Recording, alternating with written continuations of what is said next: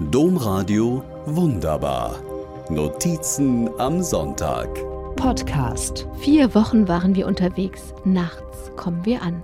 Als ich am nächsten Morgen vom Schlafzimmer in den Garten schaue, bin ich ganz erschlagen vor lauter Sonnenblumen. Der Moment ist lange her. Wir waren erst kurz zuvor umgezogen, kannten unseren eigenen Garten noch wenig. Ich weiß heute nicht mehr, ob ein Kind Sonnenblumensamen ausgesät oder der Vorbesitzer sich einen letzten Gruß erlaubt hatte, aber rundherum in allen Beeten strahlten mich die stolzen kleinen Sonnen an. Diesen Moment werde ich nie vergessen.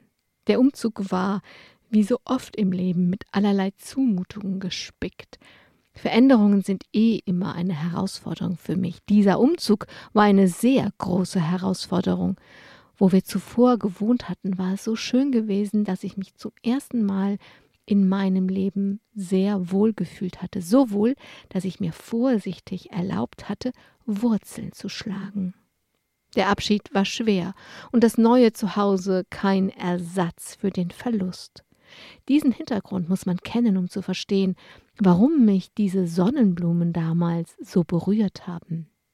Mir war, als würden die vielen kleinen Sonnen im Garten mich in meinem neuen Leben willkommen heißen und mir zurufen, nur Mut, auch hier gibt es leuchtendes Gelb und helle Tage und ein Leben, auf das du dich freuen kannst. Was soll ich sagen, es hat noch ein Weilchen gedauert, aber die Sonnenblumen haben mir geholfen, einen Anfang zu machen, dass ich es auch am Niederrhein wagen kann, Wurzeln zu schlagen. Zugleich hatten diese, wie natürlich alle Sonnenblumen, eine leise Wehmut im Gepäck. Wo Sonnenblumen blühen, ist der Herbst nicht weit, ist der Sommer in seinem letzten Drittel angekommen. Sonnenblumen künden immer schon vom Ende, und wo Sonnenblumen blühen, ist mein Sommerendgefühl nicht weit. Dieses Gefühl befällt mich meist schon um die Sommersonnenwende im Juni, wenn die Tage wieder kürzer werden und, noch bevor der Sommer richtig angefangen hat, sein Ende schon verkündet wird.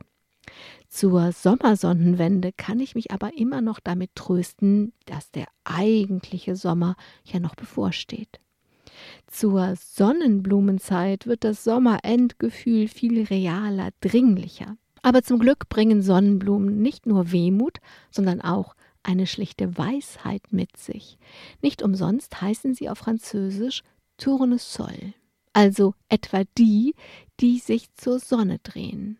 Denn genau das tun Sonnenblumen. Sie strecken ihre hübschen Köpfe immer genau dorthin, wo die Sonne gerade scheint.